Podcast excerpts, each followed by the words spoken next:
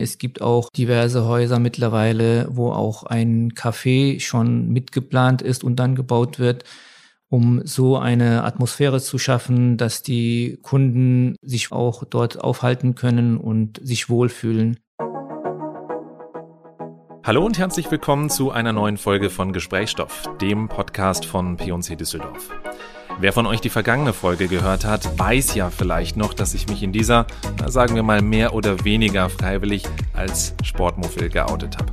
Aber ich muss zu meiner Verteidigung tatsächlich sagen, seitdem habe ich zumindest schon mal die Fitnessmatte gekauft. Also ein bisschen Hoffnung besteht noch. An alle, die sich jetzt in dieser Hinsicht also mit mir identifizieren können oder grundsätzlich Interesse an allen Themen rund um Gesundheit am Arbeitsplatz habt, dann hört doch auf jeden Fall in die Folge unbedingt nochmal rein. Heute sprechen wir zu einem Thema, über das ich vorab ehrlich gesagt noch gar nicht so viel wusste. Der Baubereich bei P&C.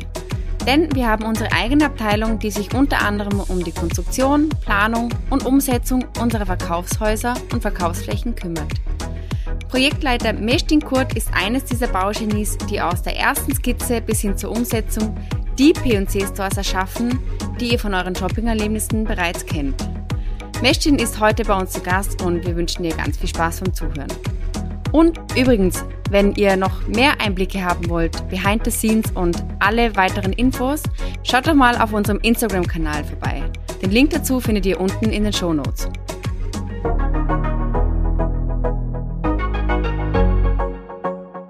Lieber Mestin, wir starten unser Gespräch immer so, dass wir uns gedanklich einmal ins Verkaufshaus hineinversetzen. Wir fahren einmal vom Erdgeschoss ins vierte OG hoch mhm. und du hast in der Zeit die Möglichkeit, dich einmal vorzustellen.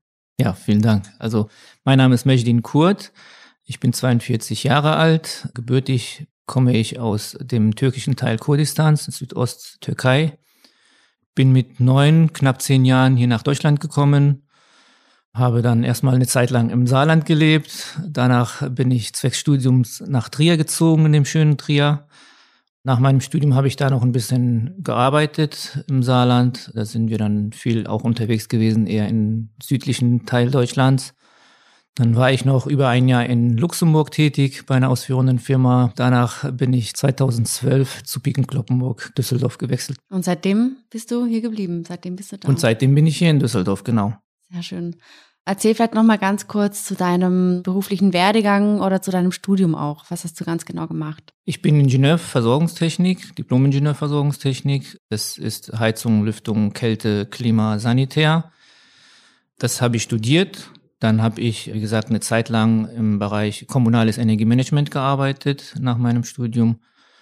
Danach, wie gesagt, bei einer ausführenden Firma in Luxemburg und dann habe ich hier in Düsseldorf bei BIM Kloppenburg war ich dann Projektmanager. Das heißt, ich habe hauptsächlich die Kollegen unterstützt, die als Projektleiter dann in den Häusern die Umbauten, die Neubauten getätigt haben und betreut haben. Und ich war dann sozusagen der technische Part, der die dann in den ganzen Technikthemen betreut habe und unterstützt habe. Und 2017 bin ich dann zu Projektleiter geworden und seitdem betreue ich dann auch die komplette Umbauten, Neubauten und Erweiterungen. Mich würde interessieren, was hat dich zu deinem Studium bewogen? Gab es einen persönlichen Grund, dass du in die Materie tiefer eintauchen wolltest? Ja, also eigentlich war das, wie soll ich sagen, eher Zufall vielleicht. Ich bin immer so ein Mensch gewesen, auch während der Schule. Ich habe gesagt, meine Interessen sind so groß, ich kann einfach alles machen. Ich habe nichts, was so irgendwie herausragt, wo ich sage, in den Bereich möchte ich. Dann kam das aber so, dass ich mein Fachabi dann auf einer Fachoberschule für Ingenieurwesen gemacht habe und dann habe ich danach Lebensmitteltechnik studiert in Trier. Und irgendwann habe ich dann gesagt, ich wechsle jetzt und was ist denn das naheliegendste? Und das war dann eben Gebäudetechnik. Und dann habe ich gesagt, ja, das ist ganz interessant. Aber so kam das dann, ja. Aber die Kombi macht's und ich glaube, da kommen wir dann auch noch dazu. Wenn wir uns genau auch diesen Baubereich und deine Rolle in diesem Baubereich bei P&C Düsseldorf jetzt mal anschauen. Ich als Laie habe gar nichts zu tun, gucke jetzt von extern drauf, denke mir, der Prozess müsste doch so aussehen. Es gibt Personen, die Designen entwerfen, wie das Ganze aussieht, dann wird das mal geprüft, ist das Ganze überhaupt umsetzbar und dann geht es tatsächlich in die Konstruktion. Ist das nur in meiner Theorie, meiner Fantasie so oder entspricht das eigentlich auch der Realität? Nein, grob entspricht das schon der Realität. Es ist nur so, Also das ist halt schon sehr weitreichend, was wir im Baubereich machen. Da kann ich gleich mehr dazu erzählen. Es ist aber im Großen und Ganzen begleiten wir so ein Projekt von der Idee bis zum Schluss, bis zur Eröffnung komplett mit. Das heißt, es gibt irgendeinen Standort, den sich die Verkaufsleitung vielleicht mit der Immobilienabteilung ausgeschaut hat und sagt dann, wir haben ja auch ein Objekt, vielleicht eine Fläche, das möchten wir anmieten.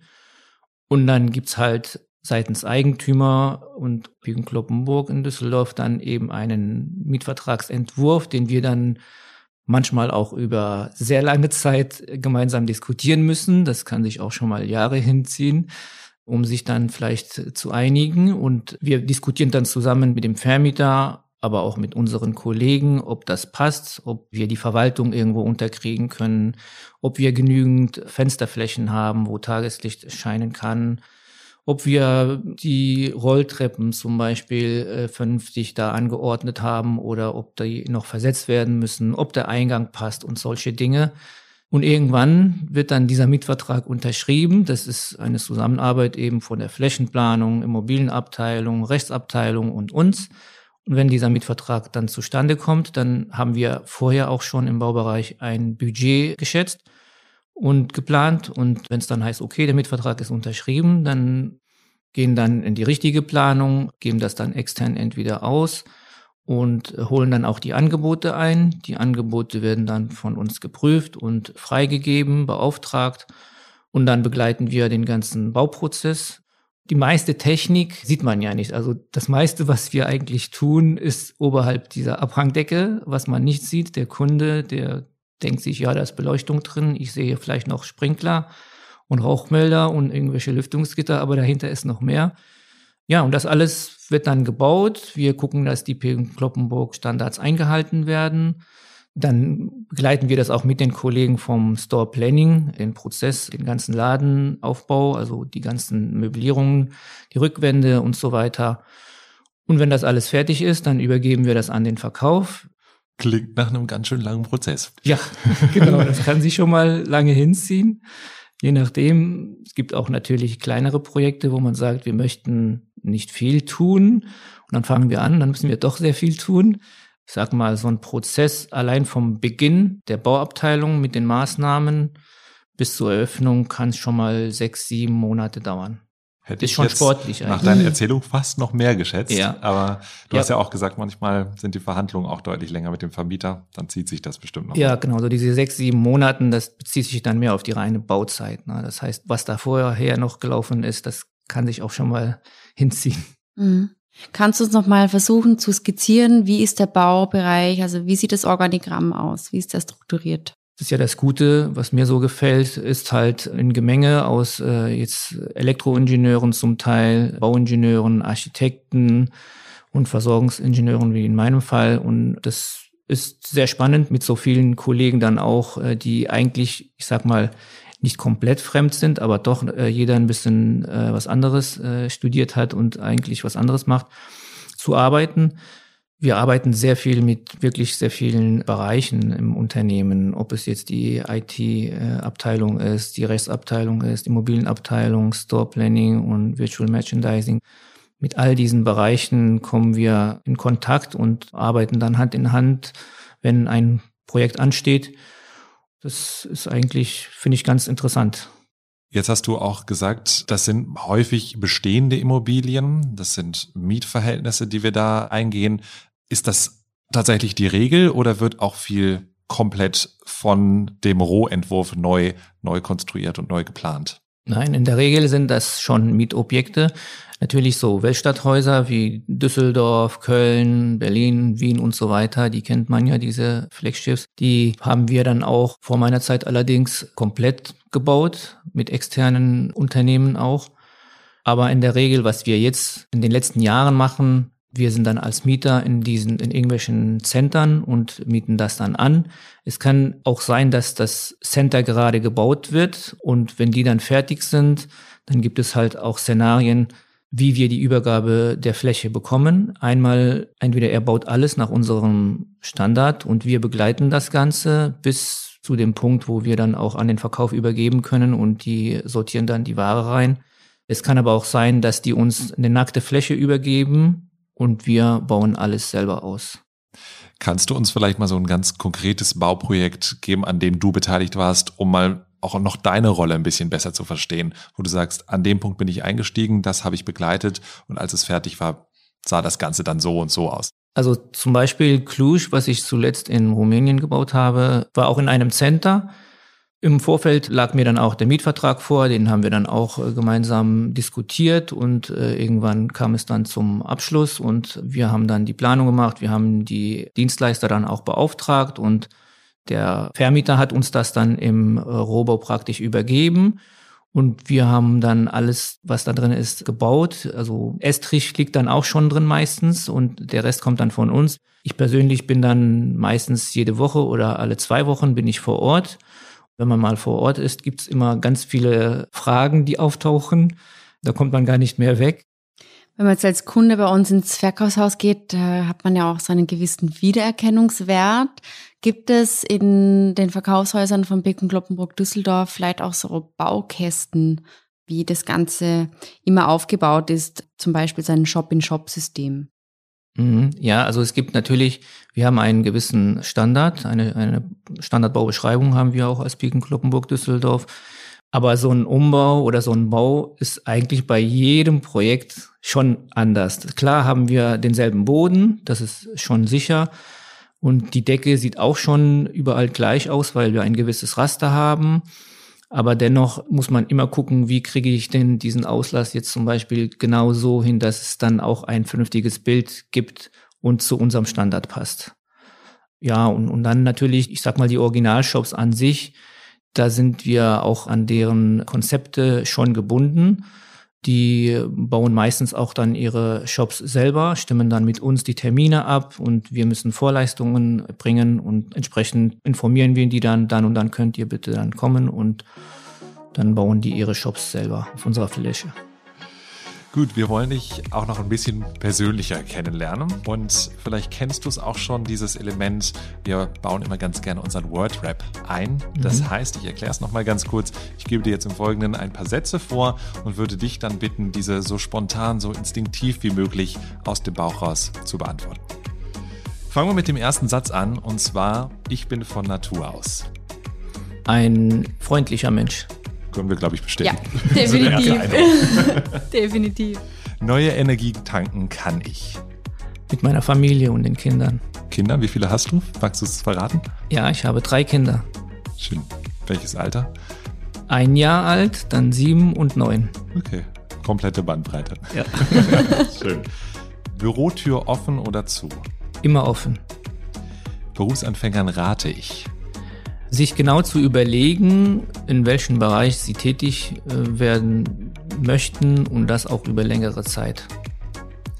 Blick in die Zukunft. In zehn Jahren sehe ja. ich mich. Kann ich nicht genau sagen, wo ich mich in zehn Jahren äh, sehe. Ich versuche immer so ja in heute zu leben und versuche das Beste immer daraus zu machen und von daher kann ich nicht sagen, was jetzt in zehn Jahren passiert und wo ich bin. Völlig in Ordnung. Wenn du jetzt die Häuser nicht gerade konstruierst, mitgestaltest etc., sondern dort einkaufen gehst. Was bist du so für ein Shopping-Typ? Finden wir bei dir eher neue Trends oder Alltime-Klassiker? Ja, mehr Alltime-Klassiker. Und letzter Satz, dein größter Fashion-Fauxpas? Als ich meine Frau mal kennengelernt habe, da hatte ich wohl so ein Hawaii-Hemd an und äh, so eine breite Hose, die ist ja damals aus meiner Sicht ganz cool war, aber heute doch ja, sehr gewagt. Ja, aber deine Frau hat scheinbar gefallen. Ja, sie redet heute noch drüber. Schön. Sehr cool. Seit ich bei P&C bin, kommt mir immer wieder dieser Begriff des Weltstadthauses über den Weg. Kannst du mir da einmal erklären, was da dahinter steckt?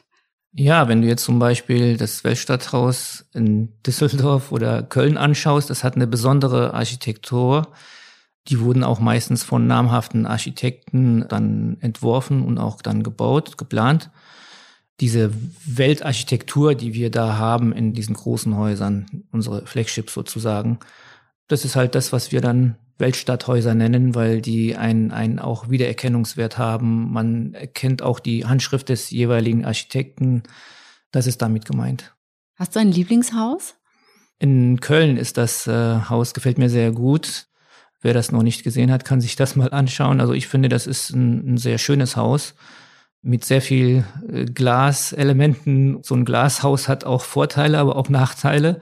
Aber dennoch, das gefällt mir sehr gut. Das ist sehr modern gehalten. Das heißt, da ist vor allem deine Abteilung dann gefragt, um zu schauen, dass das Haus im Sommer auch schön kühl bleibt und im Winter aber auch genug Wärme speichert. Ja, genau. So ein Glashaus will dann entsprechend bedient werden. Das ist nicht ganz so einfach.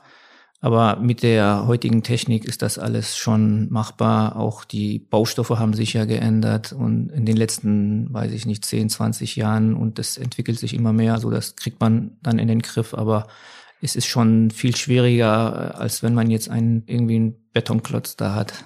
Wir feiern ja 120-jähriges Jubiläum. Das heißt, wir blicken auf eine Firmengeschichte mit 120 Jahren zurück. Und wir hatten ja auch schon in einer anderen Folge zum Thema Sustainability die Frau Tesch zu Gast. Und Pek Kloppenburg geht das Thema Sustainability ja ganz ganzheitlich an. Das heißt, äh, nicht nur die Mode auf der Fläche, die verkaufen, sondern auch eben die anderen Bereiche möchten sustainable sein. Wo findet das Thema im Baubereich äh, seinen Einzug? Wir schauen, dass wir unsere Beleuchtung beispielsweise gegen LED austauschen. Wir versuchen, die Möbel, die nicht mehr benötigt werden bei einem Umbau, auch in anderen Häusern umzusiedeln. Wir versuchen auch technisch, da gibt es jetzt auch noch Prüfungen, wie weit können wir beispielsweise mit unseren Temperaturen oder auch mit der Luftmenge, die wir in den Verkaufshäusern reinbringen, runtergehen, ohne dass wir jetzt an der Behaglichkeit vielleicht noch büßen müssen. Das sind so die Dinge, die aus unserem Bereich jetzt anstehen und die wir auch angehen. Das Shopping-Erlebnis steht ja heute zunehmend im Fokus. Und P&C Düsseldorf hat ja nun auch das erklärte Ziel, führender Omnichannel-Anbieter in Europa zu sein. Das heißt, wir haben eine Verschmelzung von Online und Offline. Wie wird deiner Meinung nach denn genau vor diesen Herausforderungen oder diesen Entwicklungen der Store von morgen aussehen, das Verkaufshaus von morgen? Welche Entwicklungen erwarten uns da vielleicht? Hm, ja, wir versuchen eine Ambiente zu schaffen in den Verkaufshäusern. Das sieht man auch an den ganzen Launch-Bereichen, wo man sich da auch hinsetzen kann. Es gibt auch diverse Häuser mittlerweile, wo auch ein Café schon mitgeplant ist und dann gebaut wird um so eine Atmosphäre zu schaffen, dass die Kunden jedes Altersgruppe, sage ich mal, auch dort aufhalten können und sich wohlfühlen. Mhm. Würdest du da eine klare Entwicklung auch sehen? Also ist heute etwas ganz, ganz entscheidend und deutlich wichtiger, als es das vielleicht, da haben wir die zehn Jahre wieder, vor zehn Jahren der Fall war? Oder ist es im Baubereich eher eine langsame Entwicklung und äh, bestimmte Trends, die einmal gesetzt werden, halten sich dann auch kontinuierlich? Nein, man muss heute auch in der Modebranche schnell mitgehen.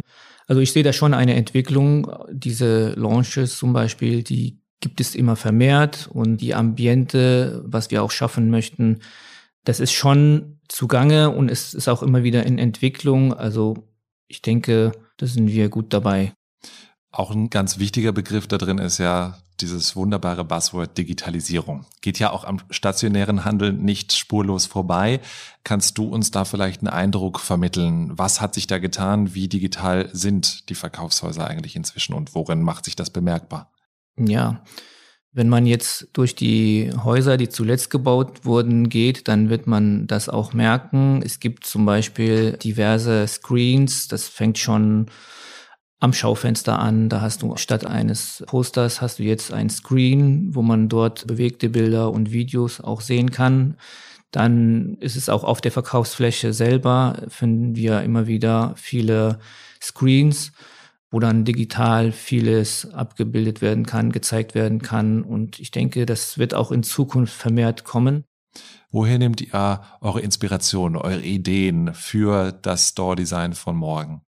Wir haben natürlich auch ganz viele anderen äh, Kollegen und Bereiche, die eben auch äh, solche Dinge mittragen. Aber wir vom Baubereich, wir sehen das ja auch, ob das jetzt im Social-Media-Bereich ist oder auch in den Shops, wo wir auch mal äh, einkaufen gehen. Und diese Entwicklung nehmen wir gerne mit und schauen uns an, was können wir denn eigentlich für uns mal nutzen. Und wenn es da neue Trends gibt, wo wir sagen, das ist gut bei uns vorstellbar, dann nehmen wir eben diese Ideen und entwickeln sie auch eventuell weiter. Gibt es sowas wie Testhäuser, wo man sagt, da probiert man einfach vielleicht mal so ein bisschen aus und wenn das da gut funktioniert, dann wird es flächendeckend ausgerollt? Ja, es gibt tatsächlich so Muster, kleine Shops, die dann in einem ähnlichen Haus dann gebaut werden. Da schauen sich dann alle Bereiche an und entscheiden dann, ob da noch was dran geändert werden muss oder, oder ob das so okay ist und was sie noch gerne anders hätten. Das gibt's schon, ja. Okay, Mestin. Dann dir vielen, vielen Dank für deine Einblicke. Mal ganz spannend, auch so ein bisschen hinter die Kulissen zu blicken, wie überhaupt die Verkaufshäuser, die wir alle mehr oder weniger gut kennen, mindestens einen kennen wir alle, eigentlich auch entwickelt wurden und gebaut wurden. Ich bin gespannt auf die Projekte, die da jetzt in der Zukunft auch noch auf uns warten. Also vielen, vielen Dank dir. Ja, sehr gerne. Vielen Dank auch. Ich bin mal gespannt, wie ihr jetzt durch ein Verkaufshaus geht, wenn ihr reingeht, um was einzukaufen, ob ihr an die Decke schaut oder nicht. Ganz gewiss. Werde ich definitiv beim nächsten Besuch machen. Ja, also Julia, ich weiß nicht, wie es dir geht, aber was interessiert mich jetzt eigentlich noch Barcelona oder Paris? Also ich meine, meine nächsten Städtetrips gehen jetzt auf jeden Fall in die Metropolen unserer P&C Verkaufshäuser und mit dem ganzen Insiderwissen, was wir heute bekommen haben, werde ich glaube ich auch die Architektur dieser Häuser nochmal mit ganz anderen Augen sehen. In dem Sinne, lieber Mestin, vielen Dank, dass du heute bei uns warst und viele dieser spannenden Insights auch mit uns geteilt hast. Und für alle, die jetzt mitgezählt haben, die nächste Folge ist bereits Folge Nummer 10 der zweiten Staffel und somit wiederum unser zweites Staffelfinale. Und natürlich haben wir auch in dieser letzten Folge wieder ein spannendes Thema mit dem Gepäck und freuen uns schon sehr auf das Gespräch. Stay tuned, wenn wir dieses Mal vor dem Mikro haben werden. Bis dann!